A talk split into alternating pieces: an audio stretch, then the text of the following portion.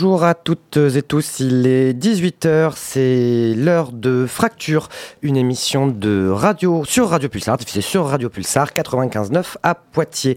C'est Daria qui vous parle. Aujourd'hui, je suis en compagnie de Cathy. Bonjour, Bonjour. Cathy. Et aujourd'hui, pour ce 78e numéro du 2 décembre 2022, nous serons en compagnie de l'historienne Michel Perrault, avec qui nous serons en direct dans quelques instants, avec qui nous allons nous entretenir sur une figure méconnue du socialisme et du féminisme, à savoir euh, l'écrivaine et militante Flora Tristan, qui a vécu au 19e siècle.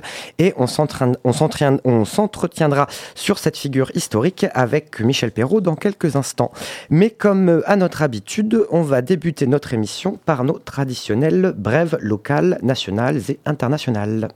Ah là là, vous savez ces gens-là, hein Ils sont impatients. Voilà, le v'là, le v'là. Alors les PTT, ça marche?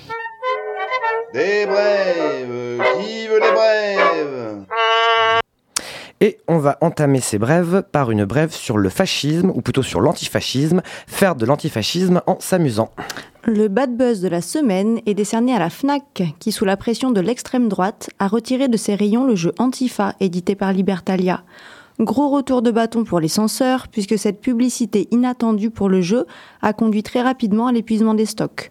Si vous souhaitez vous le procurer, c'est encore possible, mais Libertalia a annoncé que la pénurie de papier allait provoquer des retards, et le jeu ne sera de nouveau disponible qu'en janvier.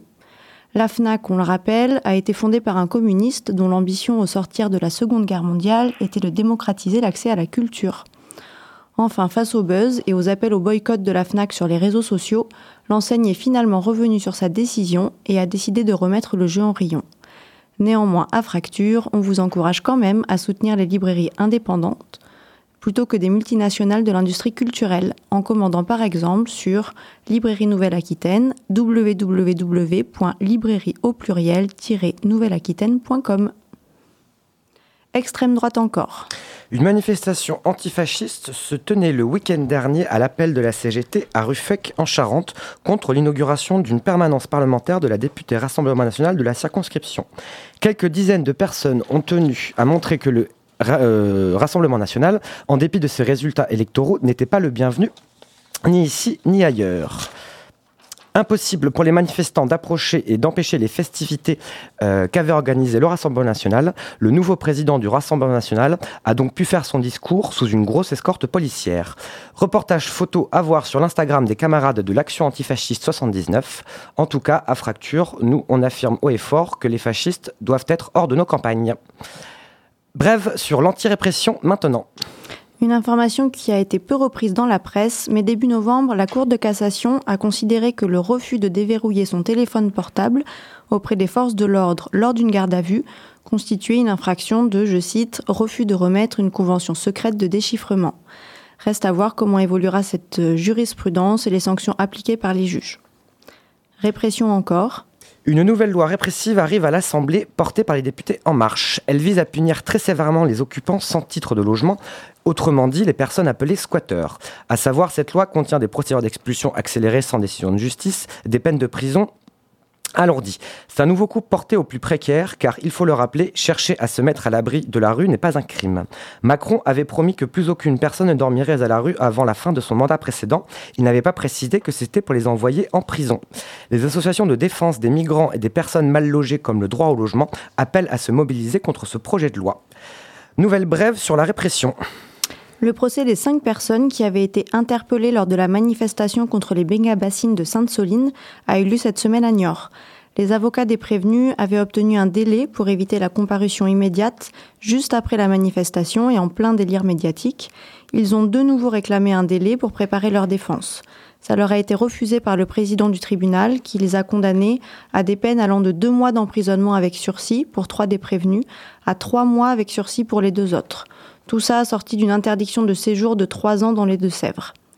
Des peines lourdes, les avocats des cinq inculpés ont dénoncé une parodie de justice et tout le monde, les inculpés et les nombreux soutiens et présents sur place, avaient d'ailleurs quitté la salle avant la fin de l'audience en guise de protestation. Brève sur la récente mobilisation du secteur santé sociale. Ce sont 200 professionnels du secteur social et médico-social qui se sont mobilisés les lundis 28 et mardi 29 novembre pour défendre le Ségur pour toutes et tous, des revalorisations salariales et une amélioration des moyens, notamment financiers, pour un accueil digne des personnes accueillies, informées, hébergées ou accompagnées dans ces services. Une nouvelle date de mobilisation est prévue au 2 février à Paris, à l'appel de l'intersyndicale et de collectifs de travailleurs sociaux en lutte. Et maintenant, violence faite aux femmes. Le 25 novembre, à Poitiers, une manifestation au flambeau a eu lieu pour dénoncer les violences faites aux femmes. Après plusieurs prises de parole rappelant les chiffres des violences faites aux femmes, mais aussi sur les manières de les détecter, de s'en protéger ou d'accompagner les victimes, les manifestantes ont brièvement déambulé dans les rues du centre-ville de Poitiers et une conférence huée à Mendes France. En effet, ce sera notre dernière brève, mercredi 29 novembre. L'espace Mendes France accueilli avec le partenariat du laboratoire de sociologie CERCA de l'Université de Poitiers, Nathalie Heinrich, une sociologue des arts. Il faut savoir que Nathalie Heinrich est aussi connue pour des prises de position réactionnaires. Opposée au Pax contre les personnes homosexuelles, elle a également publié un essai s'intitulant Ce que le militantisme fait à la recherche. Ramassis d'attaques fait aux militants et chercheurs anticoloniaux, féministes et intersectionnalistes. Bref, Nathalie Heinrich n'est certainement pas une camarade et elle participe à réaffirmer des idées réactionnaires et patriarcales. Heureusement, des militantes féministes sont venues perturber sa conférence et dire leur opposition à ce type de propos. On ne peut pas donner la parole à tout le monde, particulièrement à l'espace Mendes France, lieu de science et de culture, qui ne saurait être un lieu qui participe à la propagation des idées réactionnaires. Vous trouverez plus d'infos sur Webinfo 86 à l'article Homophobie et islamophobie à l'espace Mendes France. Euh, on remercie Nino qui a rédigé la plupart de ces brèves dont nous avons fait la lecture. On va s'écouter un très court jingle Pulsar et ensuite nous serons en ligne avec Michel Perrault pour parler de la figure historique de euh, Flora Tristan dont nous avons annoncé le sujet tout à l'heure. 95.9 Pulsar. Nous sommes donc euh, en ligne avec euh, Michel Perrault. Michel Perrault, bonsoir. Bonsoir. Donc Michel Perrault, vous êtes euh, historienne. Je vais vous présenter rapidement votre parcours universitaire puisque vous avez une longue carrière universitaire et vous vous êtes notamment intéressé à la figure donc de Flora Tristan, cette militante socialiste et féministe du début du 19e siècle. Alors, vous avez commencé votre carrière universitaire dans les, euh, dans les années 50, euh, dans les années 50, et notamment vous avez fait votre thèse dans les années 70. Euh, vous, êtes, vous avez participé à l'époque de ce qu'on a appelé la Nouvelle Histoire, et vous avez été une grande historienne, notamment sur la, la classe ouvrière notamment sur la notion de la grève. Vous avez travaillé avec euh, Labrousse, mais aussi Jean Métron.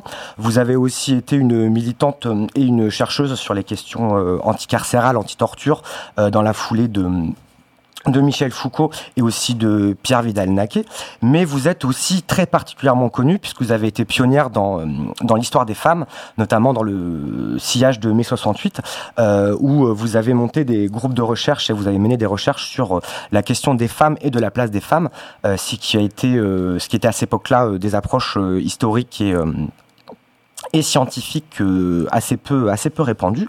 Euh, vous avez notamment fondé en mai 68 euh, dans le siège de mai 68 un groupe d'études féministes en non-mixité avec Françoise Bache.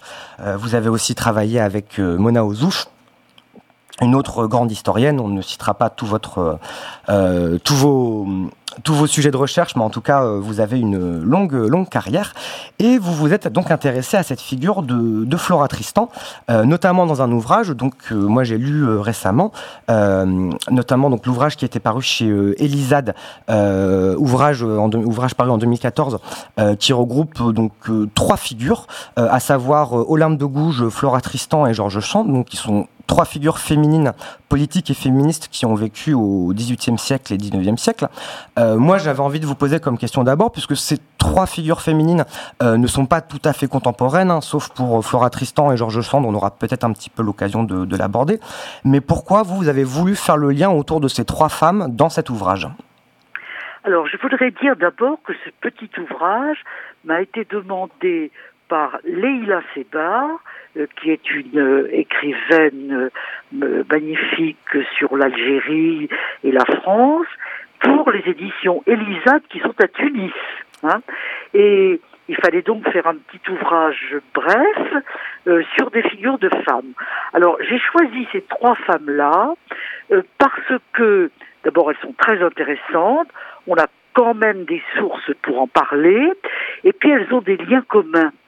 Euh, leur lien commun, c'est d'avoir voulu exister dans l'espace public. Hein. Euh, Olympe de Gouges vient de l'Aquitaine et c'était une femme très indépendante et comme tout le monde le sait, la déclaration des droits de la femme et de la citoyenne en 1791 est un texte majeur du féminisme. Mais c'est pas notre sujet aujourd'hui. Euh, Georges Sand, ben, elle est très connue, c'est quand même la plus connue, et elle aussi, elle a voulu exister dans l'espace public par l'écriture et par l'action publique, notamment en 1848 où elle a été euh, tout à fait importante. Et ces trois femmes-là, Flora Tristan, on va y revenir dans le détail, elles ont été obligées de faire des ruptures dans leur vie privée, parce que la vie privée des femmes à cette époque-là, bah, c'est le Code civil, et elles, n'ont pratiquement aucun droit. Alors, Code civil napoléonien, si je puis me permettre de, préciser, qui euh, marque une grande rupture effectivement dans, dans, la manière dont la, la vie des femmes est gérée ou abordée par la loi. Voilà, le code civil de 1801 ou 1804, ça dépend, on donne euh, l'une ou l'autre là, c'était un code Napoléon, hein, euh, qui avait remis la famille et, les femmes sous la coupe, bah, on pourrait dire, de la domination masculine, du patriarcat, absolument. Alors, donc, pour s'affirmer dans l'espace public, bah, il fallait rompre. Elles l'ont fait toutes les trois. Euh, Olympe de Gouges euh, avait été mariée, et puis elle est venue à Paris. Euh, D'ailleurs, son fils l'avait plutôt réprouvé à ce, ce, point de vue. Et euh, Flora, Georges Sand, ben Georges Sand, elle a été mariée, et puis elle, elle a recouru à la seule chose qui existait, c'est-à-dire la séparation de corps. Il faut rappeler qu'il n'y a pas de droit au divorce la Révolution avait donné le droit au divorce, mais ça a été supprimé par la Restauration, euh, la Restauration étant euh, de droite, euh, tout à fait catholique et réprouvant le divorce. La monarchie légitimiste de Charles X. Voilà, la, Restauration et la monarchie de Juillet, bien entendu aussi, hein, bien que plus libérale. Et, et, par conséquent, ces, ces femmes-là ont dû faire de, véritables ruptures dans leur vie, dans leur vie privée, pour s'affirmer dans la, vie publique. Et puis il y, a, quelque chose aussi qui les, unit, c'est leur désir d'écrire. Hein. Euh, c'est peut-être moins évident pour Olympe de Gouges, encore qu'Olympe de, de Gouges, elle a écrit des pièces de théâtre qui ont été jouées à Paris, Hein euh, Flora Tristan, on va y revenir. Et Georges Sand, bien entendu, on sait son rôle dans l'écriture. Par conséquent, il y a plein de choses qui les, unissent et qui font d'elles des figures de femmes affranchies, libérées, désireuses de s'exprimer dans l'espace public, indépendantes. C'est pourquoi j'avais pensé qu'on pouvait faire un petit livre sur L3. Voilà. Eh bien, merci en tout cas pour cette présentation de, de l'ouvrage euh, que l'on va tenter de résumer dans, dans, cette, dans cette émission.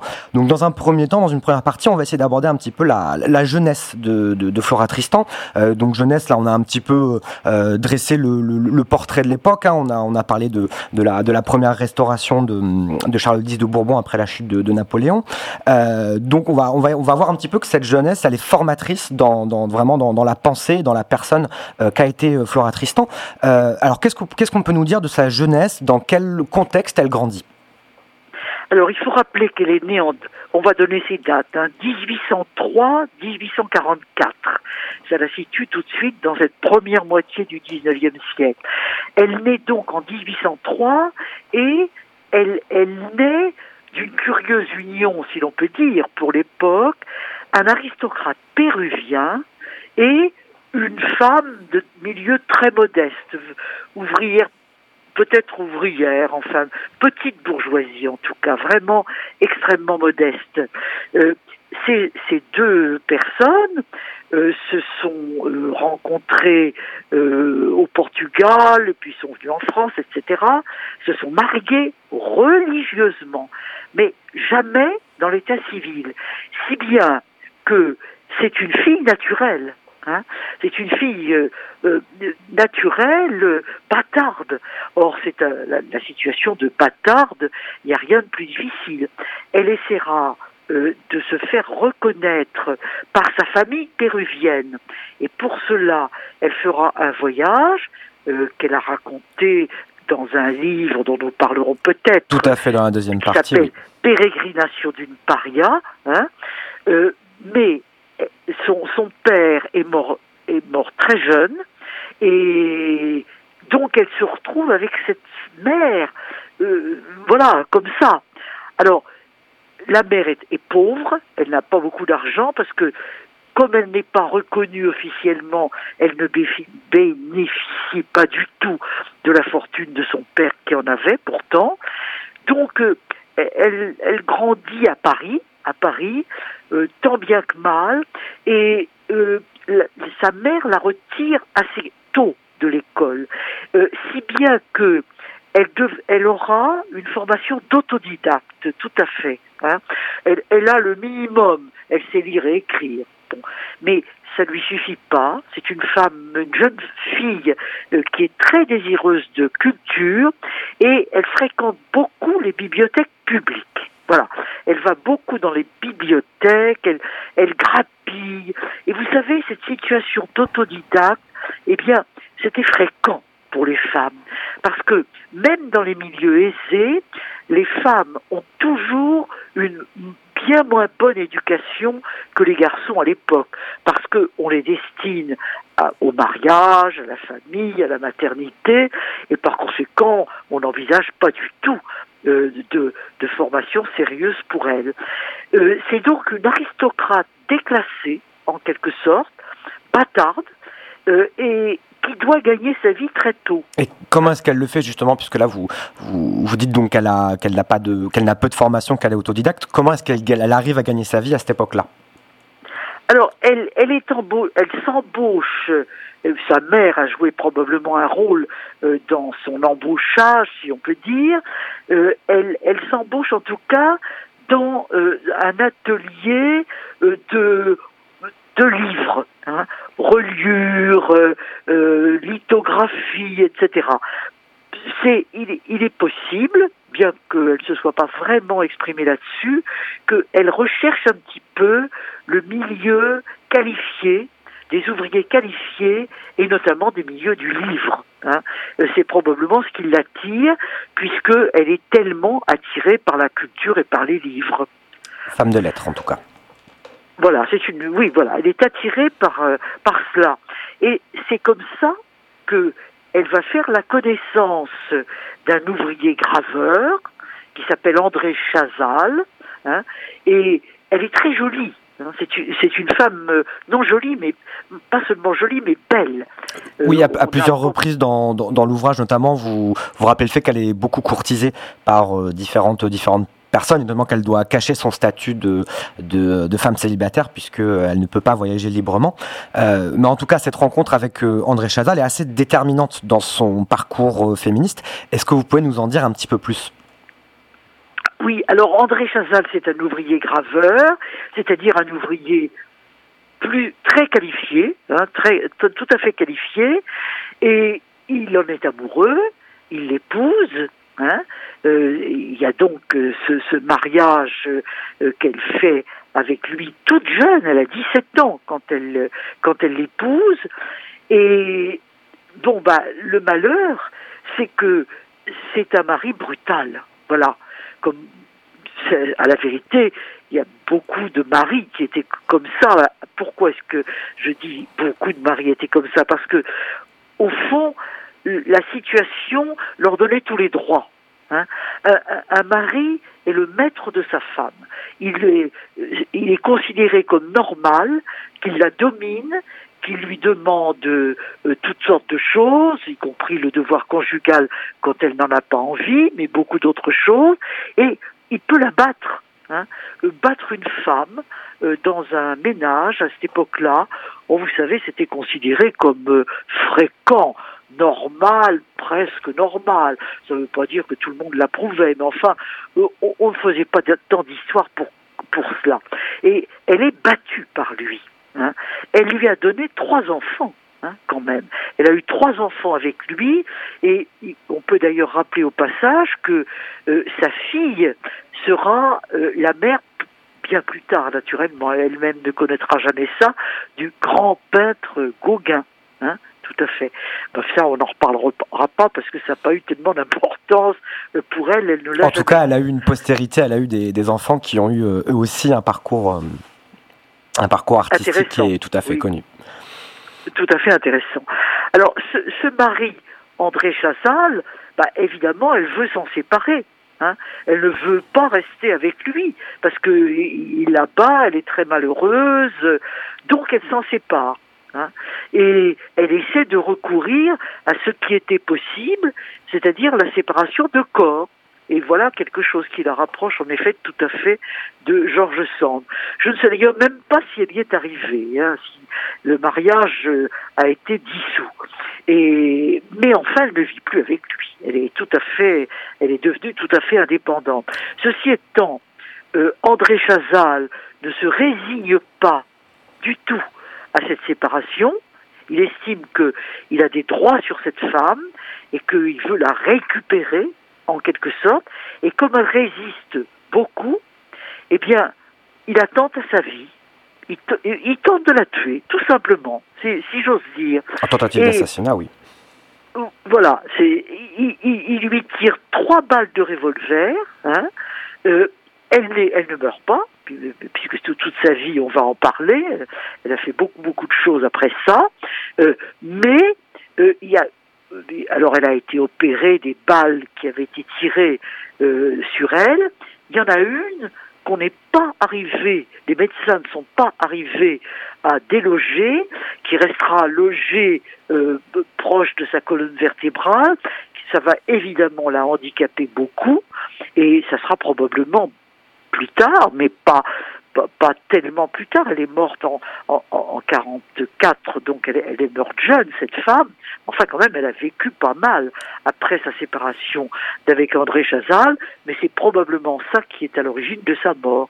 Donc, vous voyez, euh, ça, ça l'inscrit dans cette relation de dépendance et, de, brutalité, finalement. André Chazal, au fond, c'est la figure peut-être exacerbé. Je ne veux pas du tout dire que tous les hommes étaient comme André Chazal. Hein. Mais tout de même, cette brutalité sur les femmes, voilà quelque chose tout de même qui marque le 19e siècle elle, en tout cas, cette expérience euh, euh, amoureuse et de mariage dramatique a vraiment un, rôle fondateur dans son, dans son féminisme, dans sa, dans sa conviction, dans sa vision du mariage. Euh, il y a notamment dans, dans l'ouvrage, il y a quelques, quelques passages où elle, elle critique l'institution du mariage critique institution du mariage. Euh, est-ce que ces idées euh, sur le, la place des femmes, la place de la vie maritale euh, et de la vie amoureuse dans, dans, chez les femmes, est-ce que c'est isolé à cette époque-là ou est-ce que ce sont des idées qui commencent ou qui se répandent déjà? Ce sont des idées qui commencent à se répandre, hein, mais elles se répandent une minorité de femmes. Il n'y a, a, pas encore à cette époque-là de féminisme véritablement organisé. Il faut rappeler à nos auditeurs que le mot féminisme euh, date de la fin du 19e siècle. Donc euh, nous, nous parlons de féminisme, mais c'est parce que nous, nous, appliquons le mot euh, qui n'existait pas. C'est plus une forme de proto-féminisme, si on peut dire peut-être. Voilà, exactement. C'était une forme de proto-féminisme qui passe par quelques femmes isolées euh, et, de femmes indépendantes. C'est pour ça qu'elles sont tellement intéressantes, ces femmes indépendantes. Ceci dit, euh, peut-être tout de même, euh, dans les années 1830, où nous nous situons, malgré tout, après la, révolution de juillet, comme on dit, les, les 30 glorieuses, comme on dit, les fameuses journées de juillet, il y a eu des femmes qui se sont collectivement affirmées au point qu'elles ont fondé dans les années 30, 31, 32 quelques journaux. Hein. Ce sont les premières femmes journalistes. Euh, d'ailleurs, euh, Laura Adler, Laura Adler leur a consacré un petit livre qui s'appelle Les premières journalistes. Est-ce qu'elle, elle y participe, euh, Flora Tristan, dans ces premiers journaux féminins et féministes? Non, non, elle n'a pas écrit dans ces journaux-là. Il n'y a pas d'écrit d'elle dans ces journaux-là. Elle, elle va publier des, ouvrages euh, de manière indépendante. Mais euh, ces journaux s'appellent quand même La Voix des femmes, la femme libre, vous voyez, la femme libre, hein, en 1832 tout de même. Et évidemment, dans ces journaux-là, euh, on, des femmes demandent le droit au divorce. Il y a quelques articles là-dessus. Ce que Flora Tristan comme Georges Sand demande. Hein. Elle, elle, demande que ce soit pas seulement la séparation de corps, mais le droit au divorce. Elle revienne à ce que la Révolution française avait accordé euh, en 1791 ou 92, quelque chose comme ça. Donc, euh, des femmes isolées, quelquefois des mouvements plus collectifs comme les journalistes des années 1830, et puis euh, malgré tout les saints simoniennes. Hein. Euh, euh, on va peut-être parler tout à l'heure du, socialisme de l'époque, mais le saint-simonisme est une forme de socialisme de l'époque. Hein. C'est un socialisme euh, qui veut réformer, voire révolutionner la propriété, qui, qui veut aussi développer la croissance économique. C'est un socialisme de la croissance, de la production, de l'industrie, hein, de l'industrie, euh, mais en donnant aux ouvriers des droits, des droits véritablement euh, très très importants, et également aux femmes. Le saint-simonisme dit il y a deux catégories euh, qui sont dominées dans la société, les prolétaires et les femmes. Tout à fait intéressant de voir la liaison que le saint-simonisme établit entre les prolétaires et les femmes. Donc, euh, euh, il y a tout de même un mouvement un petit peu collectif de ce côté-là. Les femmes saint-simoniennes, euh, qui sont généralement les épouses de, Saint-Simoniens ou qui épousent des Saint-Simoniens, ce sont des femmes indépendantes qui, revendiquent le droit au divorce, qui revendiquent le droit à l'écriture. bon, mais ce saint-simonisme, il disparaît quand même. Euh, dans les années 1840, on en parle plus, 35, euh, même 36, on n'en parle plus beaucoup. C'est plus tellement important. En tout cas, euh, elle, elle s'insère dans cette, dans cet esprit de l'époque, de, donc de, société plus libérale par rapport à, à ce qui se passait jusque avant sous la première restauration, donc lors de la deuxième restauration. là, on vient un petit peu de, de dresser ce, le portrait de cette époque, une époque plus libérale dans laquelle en fait, elle, elle s'insère notamment avec ces idées féministes que, que vous que, que vous avez annoncé. Euh, vous, moi, je voulais juste aussi préciser la figure d'André Léo. On en a déjà parlé dans, dans nos émissions, mais qui est aussi euh, une femme, elle un petit peu plus tardive, euh, puisqu'elle vit un petit peu plus tard au 19e siècle, mais qui est aussi une écrivaine et militante féministe assez peu connue, mais qui a participé aussi de ce mouvement de, de, de, de la place des femmes dans, dans, dans l'écriture et de, à révolutionner la, la, la, place des femmes. on va terminer cette, cette première partie donc un petit peu sur, sur sa jeunesse, où là on a vu un petit peu que donc son, son, son parcours de d'aristocrate déclassé euh, l'amène à, se, à, se, à, devoir travailler euh, et notamment à rencontrer euh, un homme qui va forger ses convictions féministes liées à, ses attitudes à ses attitudes violentes. on va faire une première pause musicale. Alors ça a été assez compliqué de trouver des chansons sur Flora Tristan ou de l'époque. On aurait pu passer le chant des ouvriers mais qu'on a déjà passé beaucoup de fois donc on va pas le passer. là on va passer une chanson qui s'appelle le Til Barricaderna qui est une chanson anarcha-féministe de Suède et les personnes les plus férues de chants révolutionnaires reconnaîtront l'air de euh, la chanson révolutionnaire espagnole Alas Barricadas. On va s'écouter ça et on reviendra dans une deuxième partie pour s'intéresser aux voyages euh, qui ont pris une place très importante dans sa vie personnelle et dans sa vie politique. Et on parlera de ça après la chanson. Ständigt allt fler blir vi kvinnor som kämpar, kämpar mot krav och myter om hur vi ska vara. Kämpar mot förtrycken som råder i världen, kämpar mot kapital och patriarkat. Vi följer i spåren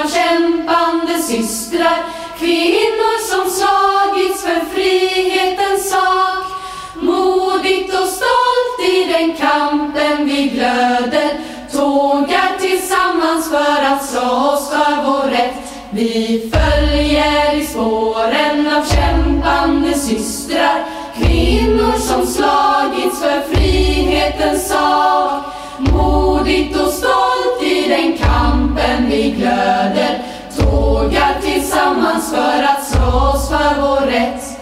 Vi som har tigit nu höjs våra röster. Enade nu vi står i vårat systerskap. Solidaritet är vårt starkaste vapen. Solidariteten leder oss till segerns dag. Vi följer i spåren av kämpande systrar. Kvinnor som slagits för frihetens sak. Till barrikaderna under svarta fanor tågar vi stolta mot vår revolution. Vi följer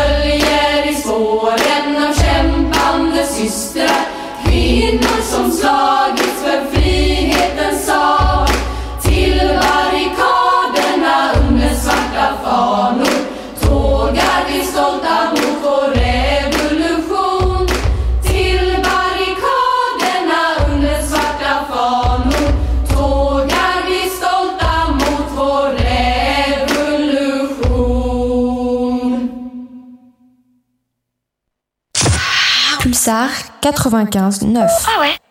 Vous êtes bien à l'écoute de Fracture. Nous sommes en compagnie de Michel Perrault, euh, historienne de grande renommée, avec qui nous nous entretenons sur la figure de Flora Tristan, militante féministe et révolutionnaire du début du 19e siècle. Et avec vous, euh, Michel Perrault, dans la deuxième partie, j'aurais souhaité revenir sur les voyages euh, qui ont pris une place très importante dans la courte vie euh, de Flora Tristan, euh, puisque les voyages ont été euh, à la fois la, la matrice, mais aussi le- la manière de déployer son engagement et son écriture. Euh, donc on va, on va parler là de ces deux premiers voyages, euh, desquels elle a tiré un ouvrage, donc des ouvrages, pardon, donc un voyage au Pérou et un voyage ensuite en, en Grande-Bretagne. On va d'abord s'intéresser à son voyage en, au Pérou. Euh, alors pourquoi est-ce qu'elle décide de partir au Pérou? Eh bien, elle décide de partir au Pérou parce qu'elle est la fille d'un Péruvien. Et d'un Péruvien euh, aristocrate et riche, et dont, dont elle est la fille, mais euh, la fille non reconnue, puisqu'il n'y a eu qu'un mariage religieux et, et pas de mariage civil. Elle part là-bas. Le voyage dure presque quatre mois. faut bien, bien voir ça, parce que c'est des voiliers hein, à cette époque-là À une époque où on se Et- déplace lentement. c'est assez euh, abs- absolument incroyable. Elle arrive dans sa famille, euh, dans un petit bourg, qui- enfin une ville qui s'appelle Arequipa, et elle est bien reçue. Elle est bien reçue, mais on ne veut pas lui reconnaître ses droits. Absolument pas. Alors là, elle rencontre son oncle, le frère de son père, il est gentil avec elle, mais pas question de la faire reconnaître. Euh, la famille, évidemment, ne veut pas partager euh, l'héritage, et puis après tout, c'est une bâtarde, elle, n'a que ce ce qu'elle mérite, si l'on peut dire. hein. Donc, euh, très gentille, mais pas de droit. Voilà. Autrement dit, elle n'obtient absolument rien. Ceci étant, pendant qu'elle est là-bas, comme c'est une femme extrêmement intelligente et curieuse, elle voyage. Elle voyage à l'intérieur du Pérou et elle veut découvrir la réalité du Pérou. Et cette réalité du Pérou, évidemment, euh, la, la, su- la suffoque. C'est, d'abord c'est exotique, c'est des paysages différents, une nature différente. Et puis il ne faut pas oublier que le Pérou, c'est encore l'esclavage. Hein. Euh, l'esclavage existe toujours au Pérou. Elle découvre le sort des Noirs, c'était des, Noirs importés euh, d'Afrique, euh, et elle proteste contre tout ça. hein. Elle, elle va faire partie des abolitionnistes. Beaucoup de féministes ont été abolitionnistes parce que elles voyaient au fond aussi une parenté entre l'esclavage des Noirs et la subordination des femmes, même si ça n'était pas évidemment euh, tout à fait la même chose. Les deux restant, euh, les deux restant euh, sous domination d'hommes d'hommes blancs. Euh, ce Voilà. qui fait le, le lien entre, les, entre ces deux populations dominées. Tout à fait. Et elle découvre également le sort misérable des femmes au Pérou, euh, qu'elles soient esclaves ou pas esclaves, et notamment elle a beaucoup euh, développé dans son livre dont on va parler sans doute euh, les ravanas. Alors les ravanas, c'était des femmes qui suivait les armées, qui s'occupait des soldats, euh, à tout point de vue, c'est-à-dire qu'elle s'occupait de leur linge, de leur nourriture et également de leur sexualité. hein. Autrement dit, c'était des demi-prostituées. Et elle est absolument effrayée du sort de ces femmes. Au- Autrement dit, euh, elle, elle- s'est vraiment beaucoup intéressée. Et on- voit ses qualités d'enquêtrice. Voyez, elle se comporte comme une enquêtrice, j'allais dire professionnelle, presque. Elle veut pénétrer dans les milieux, euh, à l'intérieur, dans les intérieurs, pour voir comment c'est meublé, euh, qu'est-ce que les gens possèdent, comment comment ils se nourrissent, etc. Elle a une curiosité formidable. Elle prend des notes, hein, et elle, elle, euh, elle savait l'espagnol. Elle l'avait appris avec son père un petit peu, et et, et, et par conséquent, euh, c'est tout à fait intéressant, intéressant comme résultat, parce que elle va raconter tout ça euh, dans un de ses livres euh, qui s'appelle Les pérégrinations d'une paria, dont on va parler, je pense, dans un instant. Et euh, c'est très précis et, vraiment bien écrit. Enfin, c'est vraiment un bon livre. Alors cet ouvrage en fait qui est une forme de, proto-récit, enfin de récit proto-journalistique, hein, puisque euh, là vous expliquez donc qu'elle mène des, enquêtes, qu'elle s'intéresse euh, au quotidien des gens et à, la société dans laquelle elle, évolue. Cet ouvrage, comment est-ce qu'il est reçu en France lorsqu'elle le publie, lorsqu'elle le fait publier? De manière assez tiède. Hein. Euh, c'est ce voyage. Bon, ça l'a fait connaître tout de même. Hein. Et elle voulait euh, se faire connaître par l'écriture. À la vérité, elle aurait même voulu écrire des poèmes, parce que la poésie, à cette époque du 19e siècle, euh, c'est l'art suprême. On est à l'époque du romantisme, euh. suprême, bien sûr. Mais elle n'est pas très douée pour ça. Elle le dit d'ailleurs. Elle est beaucoup plus douée pour l'écriture euh, journalistique. C'est une femme qui a le sens du reportage, du journalisme, euh, même beaucoup plus que du roman. Euh, et nous, nous trouvons maintenant que les pérégrinations d'une paria, eh ben, c'est un bon livre hein, qui nous intéresse beaucoup. Mais euh, il n'a pas été reçu de manière extraordinaire. Vous savez, il y avait de toute façon beaucoup de prévention contre les femmes qui écrivaient. hein. Oui. Euh, donc, euh, on, on la critique, on, on se dit mais qu'est-ce que c'est que cet ouvrage-là? Qu'est-ce que c'est qu'une paria hein? Euh, Pourquoi est-ce qu'elle dit une paria? On dit un paria généralement. Pourquoi est-ce qu'elle applique aux femmes le, le, le féminin? Pour dire une paria Donc, il y a une critique sur cette femme qui écrit et qui, qui écrit pour les femmes. Hein, parce qu'elle écrivait aussi ça. Elle disait qu'elle voulait que les femmes fassent entendre leur douleur. hein. Alors, ça veut dire qu'elle proteste contre la condition des femmes. Autrement dit, elle n'est pas très très bien accueillie, à la fois parce que on n'aime pas trop son livre et parce que on lui reproche de, critiquer la condition des femmes telle qu'elle est. Bah, oui, si à cette époque euh, Georges Sand, qui n'est pas, qui est un pseudo, qui n'est pas son, son vrai nom, publie sous un nom d'homme, enfin tout du moins un prénom d'homme, Georges, euh, c'est justement pour pouvoir euh, contrer la censure euh, et toute l'opprobre et la, la méfiance qui est qui est inhérente à cette époque sur le fait que les femmes puissent écrire. Donc là, ce premier, ouv- ce premier ouvrage issu de son, son voyage au Pérou a relativement peu de succès, comme comme vous l'évoquez. En revanche, quelques années plus tard, elle fait un deuxième voyage en Grande-Bretagne en 1839. Euh, Qu'est-ce qui l'amène à franchir la Manche pour aller euh, découvrir euh, la Grande-Bretagne? Alors, le fait que la, Grande-Bretagne, l'Angleterre surtout, eh ben, c'est la terre de l'industrie hein, et du capitalisme. C'est véritablement là que ça démarre. Karl Marx, évidemment, le, dira mieux que quiconque. Et tout le monde le sait. Tout le monde le sait que l'Angleterre. l'Ang- euh, Il y a même. Enfin, l'Angleterre suscite en France beaucoup de discussions. Il y a des admirateurs de l'Angleterre, il y a une anglomanie, mais il y a aussi une anglophobie. Mais de toute manière, l'Angleterre est considérée comme très importante. Alors comme cette femme, elle est curieuse de tout, et notamment de la condition des gens modestes, bah, elle se dit, il faut que j'aille voir comment ça se passe en Angleterre. Et elle va à Londres, dans les environs de Londres. Elle fera quatre voyages en Angleterre, ce qui montre l'importance qu'elle accordait euh, à l'Angleterre. Et elle déploie en Angleterre les mêmes qualités d'enquêtrice que nous avons évoquées tout à l'heure pour le Pérou. Je dirais même encore plus parce que euh, il y a beaucoup de possibilités pour enquêter en Angleterre. Elle va à Londres et elle visite tout à Londres. Elle visite tout. Elle va dans les quartiers ouvriers, les quartiers irlandais, parce qu'il y avait une euh, migration. Oui, le prolétariat catholique anglais qui venait euh, irlandais, prolétariat catholique irlandais qui venait trouver du travail en à, Londres. D'ailleurs, vous, vous expliquez qu'elle se grime en homme à certains moments pour pouvoir pénétrer justement dans ces quartiers. Voilà, exactement.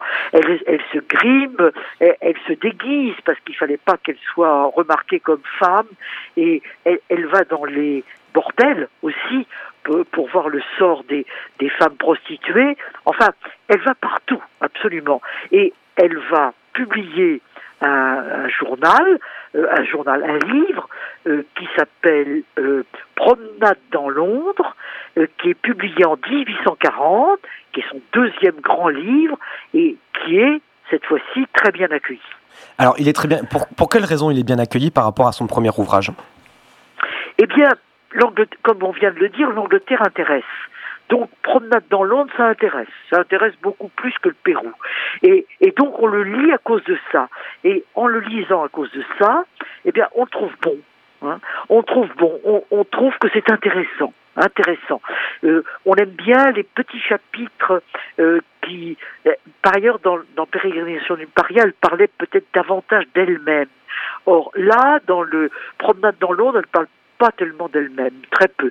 Elle parle vraiment de Londres, des bordels, des, des industries, des métiers, euh, euh, de la chambre, euh, tout ça, ça intéresse beaucoup. Et on dit, ah ben c'est pas mal quand même, c'est bien.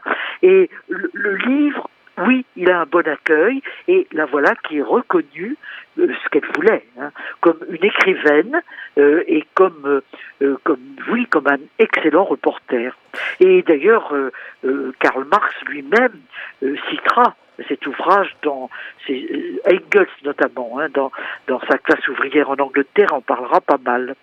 Alors, est-ce que ce voyage en Grande-Bretagne, est-ce qu'il signe son entrée dans le socialisme, ou tout du moins, est-ce qu'il a, est-ce qu'il a un rôle dans sa pensée socialiste, dans sa pensée politique euh, Quelle est la place de ce voyage dans, dans sa pensée?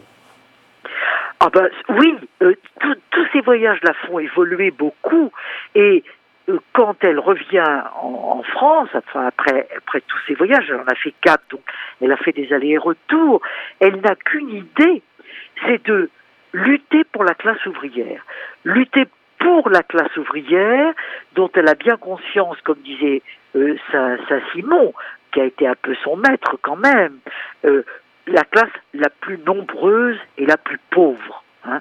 Et elle pensait que les ouvriers devaient s'unir et que s'ils s'unissaient, eh bien, ils pourraient remporter euh, avoir une victoire.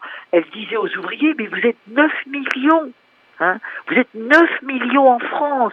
Si vous vous unissez, vous êtes les plus forts. Vous pourrez euh, véritablement dominer, gérer la société. Alors, elle, elle devient au fond socialiste. Hein euh, saint-simonienne, comme on l'était à l'époque.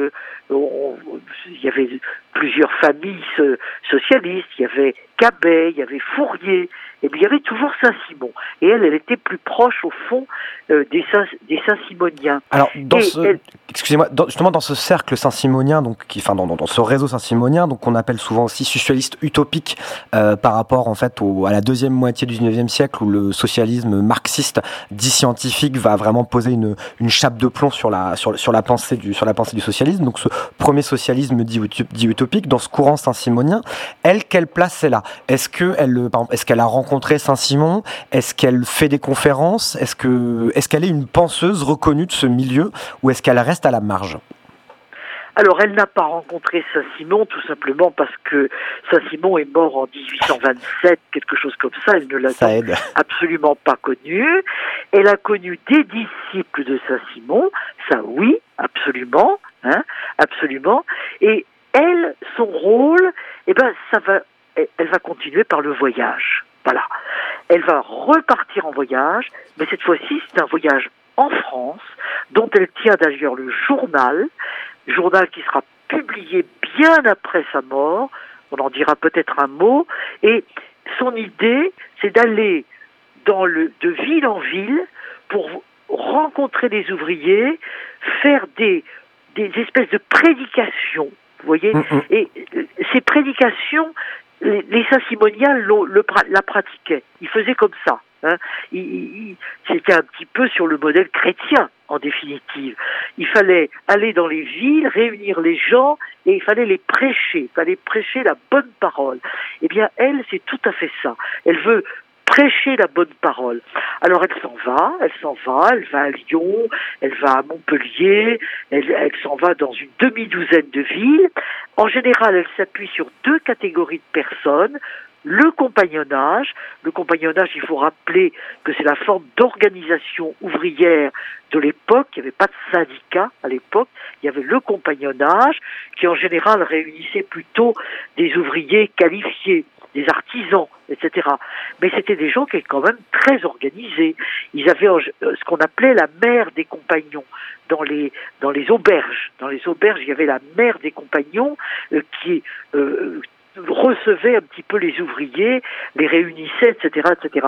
Alors, elle s'appuie là-dessus, et puis elle s'appuie également sur des Saint-Simoniens, parce que des Saint-Simoniens, il y en avait, hein, dans toutes les grandes villes, tout au moins, à Lyon, à Montpellier, à Béziers, euh, il y avait des Saint-Simoniens. Alors, elle s'appuie sur eux, par la correspondance, parce que la correspondance, ça, ça joue un très grand rôle à cette époque-là. Elle leur écrit des lettres.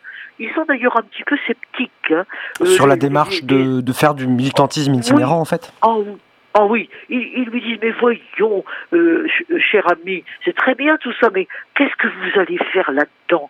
Vous ne connaissez pas les ouvriers euh, et, les femmes des ouvriers, vous savez, et, et de fait, elle, elle a été un petit peu déçue de ce point de vue-là, parce que elle espérait qu'elle recevrait un bon accueil de la part des femmes des ouvriers. Mais les femmes des ouvriers lui disent ah mais non mais non mais une femme n'a pas à entrer là-dedans euh, euh, donc elle n'est pas tellement bien accueillie et ça ça la déçoit beaucoup. Alors, Euh, si de, alors, si de la part des femmes, excusez-moi de, de vous couper, mais si de la part des femmes elle est mal accueillie, enfin, ou tout du moins, l'accueil est plutôt, est plutôt froid, euh, du côté des, alors, des hommes ouvriers, si on peut dire, elle est bien accueillie, puisque quand elle meurt en 1844 à Bordeaux, il y a une souscription qui est faite par les ouvriers de Bordeaux euh, pour ériger une stèle à sa, à sa mémoire, si je ne m'abuse. Oui, parce que euh, les, les, ouvriers eux-mêmes ont été plutôt émus et éblouis par cette femme. Elle était intelligente, belle, elle disait des choses euh, importantes sur le socialisme. Donc oui, elle a quand même rencontré des ouvriers convaincus qui, en effet, euh, quand elle est morte, parce que elle, est morte pendant son voyage, elle est morte euh, chez des chez des Saint-Simoniens qui l'ont accueillie, les Lemonniers. Les Lemonniers, c'est un couple tout à fait intéressant, d'un un couple égalitaire, Saint-Simonien, convaincu. Euh, et elle et Elisa Lemonnier a d'ailleurs fondé euh, un enseignement professionnel pour les femmes. C'est là euh, que Flora Tristan, malade, hein, s'est réfugiée et est morte en 1842. 43, oui c'est ça. Et comme vous venez de le dire à l'instant, les, les ouvriers lui ont élevé un monument parce qu'ils considéraient que cette femme avait été leur alliée et leur alliée éloquente euh, pour la cause ouvrière. Donc c'est évidemment une trajectoire euh, euh, tout à fait intéressante que celle de Flora Tristan. Ah bah oui, euh, là pour, pour résumer avant de passer à la, à la dernière question qui portera à sa, à sa postérité, c'est vrai d'une d'une aristocrate déclassée euh, qui fait son parcours en autodidacte et qui euh, devient une militante révolutionnaire. C'est un parcours assez atypique et qui mérite d'être d'être diffusé, d'où le but, euh, d'où le but de cette émission en votre compagnie. Euh, donc dans les dix dernières minutes de, de notre émission, euh, là j'aurais voulu aborder la question de la postérité, c'est-à-dire euh, donc là on a vu que à la fin de sa vie, elle a commencé à avoir une certaine renommée en tant que journaliste, euh, femme journaliste, mais aussi en tant que militante socialiste et féministe. Euh, à sa mort, qu'est-ce qu'il en reste? Est-ce que au cours du deuxième, du 19e siècle et plus tard au cours du 20e siècle, est-ce qu'on se souvient d'elle? Et si on s'en souvient, comment on s'en souvient? Alors, vous savez, on a eu tendance à, l'oublier quand elle était, quand elle est morte. Bon, on se souvenait pas beaucoup d'elle. euh, C'est toujours comme ça. On oublie dans un premier temps, mais jamais complètement tout de même. hein. Et pourquoi? Parce qu'elle a écrit. Hein. Parce qu'elle a écrit, elle a écrit Pérégrination d'une paria, elle a écrit Promenade dans Londres, et puis elle avait une disciple, une, une certaine Élé- Éléanore, euh, euh, je me souviens plus du nom de famille, enfin, euh, qui, a recueilli son journal de voyage, car, car Flora Tristan avait tenu un journal de voyage pendant ce voyage en France dont on a parlé, et euh, Éléanore euh, a recueilli ce journal et elle l'a donné à un ami qui était plus ou moins c'est un simonien, c'est un socialiste en tout cas, hein, beaucoup plus tard, un certain Jules Puech. Et Jules Puech a écrit, a fait une thèse sur la vie de Flora Tristan, qui est euh, dans les années euh, euh, 1880 par là, hein, euh, euh, qui, même un peu plus tard, un petit peu plus tard, euh, qui, qui est la première thèse sur Flora Tristan. Autrement dit, le, le journal qui avait été déposé au- dans une bibliothèque à Castres, euh, dans le sud-ouest de la France. Jules Puech euh, euh, l'a retrouvé et il en a fait sa thèse et par conséquent, il y avait comme un espèce de courant euh, presque universitaire autour de la, de la figure de Flora Tristan. Alors ça, ça l'a continué. On a continué. Par exemple, si on regarde le travail de, euh, de Stéphane Michaud, euh, Stéphane Michaud, c'est un littéraire, et c'est un littéraire qui a beaucoup travaillé sur les écrits de femmes, et notamment sur Flora Tristan. Il, a publié, le, journal, le, journal avait été déjà publié par, par, euh, euh, par Jules Puech, euh, mais lui, il a recherché, euh, Stéphane Michaud, la correspondance de Flora Tristan, euh, conservée également, très intéressante, et il l'a publié. Vous voyez, il y a tout un courant, et, et puis alors il y a les, le Pérou. Le Pérou se souvient de Flora Tristan. Hein, euh, à travers Ca- Carlos Vargas Llosa, euh, qui était un grand, grand écrivain euh, péruvien, de renommée absolument internationale, et lui, il, lui a, il a parlé d'elle également, et il, a, il a parlé, de, de- il a écrit sur elle, si bien que au Pérou, il y a beaucoup de réputation de Flora Tristan. Il y a des, des monuments à Flora Tristan. Alors, donc, il y a une postérité, mais il y a aussi une postérité en France. hein. Il y a une postérité en France qui est double dans le mouvement ouvrier, tout de même. On Elle a essaimé un petit peu, euh, justement au cours du 19e siècle, est-ce qu'elle est qu'elle a une postérité politique au sein du, du mouvement ouvrier et socialiste en France? Un peu. Y il y a quand même un souvenir d'elle. Il y a un souvenir d'elle et euh, quand les socialistes euh, cherchent à écrire leur histoire, ils retrouvent sa figure et ils, ils retrouvent à travers elle le rôle de ce socialisme utopique entre guillemets euh, dont on a qualifié le socialisme du 19e, du premier 19e siècle qui est tellement intéressant. hein. Et, et- et- et on ne peut pas ne pas la retrouver, puisque justement elle a laissé ces textes euh, qui sont euh, d'un si grand intérêt. Et puis quand les femmes euh, continuent à revendiquer, bah, ils la trouvent tout de même, cette Flora Tristan. Oui, et Il d'ailleurs, trouve. anecdote euh, plus ou moins cocasse, si je puis me, si je puis me permettre, puisque dans, dans, dans votre ouvrage, vous citez le fait que Proudhon, qui est un des grands penseurs du, du socialisme puis de l'anarchisme français, la cite. Euh, Proudhon, qui était d'une misogynie crasse, euh, notamment certains ouvrages euh, sur la place des femmes dans la société. euh, euh, sont assez éloquents sur la vision qu'il a de, la femme à cette époque-là, mais il la cite. C'est quand même assez, assez étonnant que quelqu'un comme Proudhon cite Flora Tristan. Oui, mais il, il la cite à cause du mouvement ouvrier. Parce que Proudhon était euh, alors convaincu sur la question du mouvement ouvrier.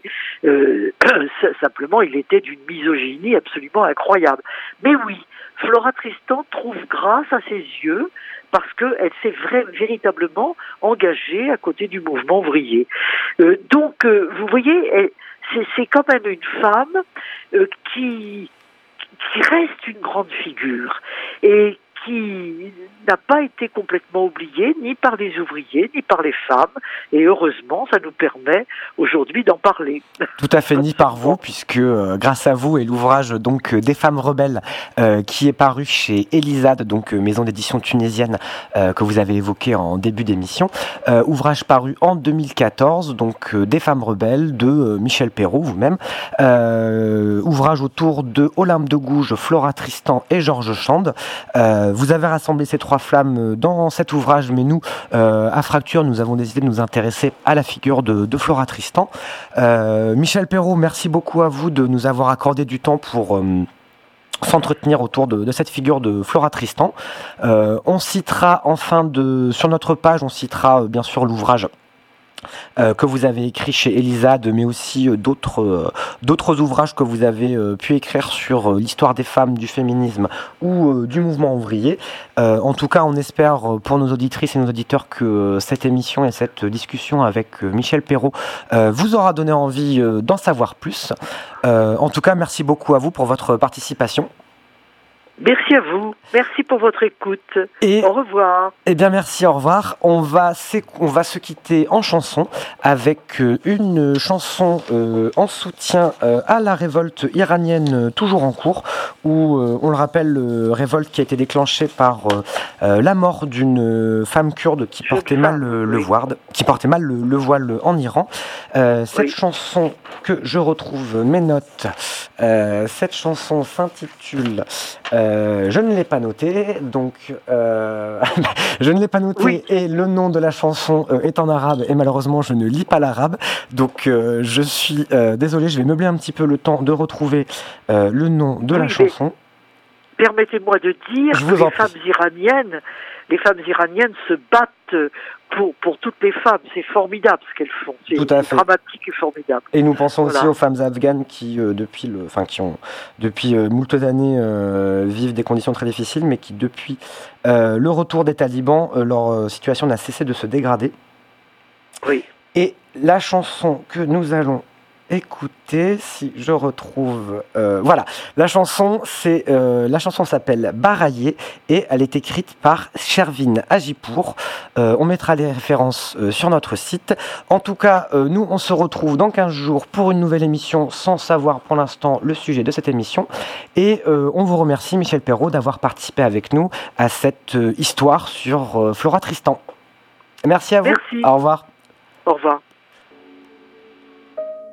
برای توی کوچه رخصیدن برای ترسیدن به وقت بوسیدن برای خواهرم خواهرت خواهرامون برای تغییر مغزها که پوسیدن برای شرمندگی برای بی پولی برای حسرت یک زندگی معمولی برای کودک زبال گرد و آرزوهاش برای این اقتصاد دستوری برای این هوای آلوده برای ولی و درختای فرسوده برای پیروز و احتمال انقرازش برای سگهای بیگناه ممنوعه برای گریه های بیوقفه برای تصویر تکرار این لحظه برای چهره ای که میخنده برای دانش آموزا برای آینده برای این بهشت اجباری برای نخبه های زندانی برای کودکان افغانی برای این همه Fracture, c'est fini pour aujourd'hui. On se retrouve vendredi prochain de 18h à 19h sur Pulsar 95.9 Pour nous suivre et nous réécouter, c'est sur le site de Pulsar à la rubrique Fracture ou sur notre blog fracture.noblogs.org et pour nous contacter, c'est sur l'adresse mail suivante fracture au pluriel avec un S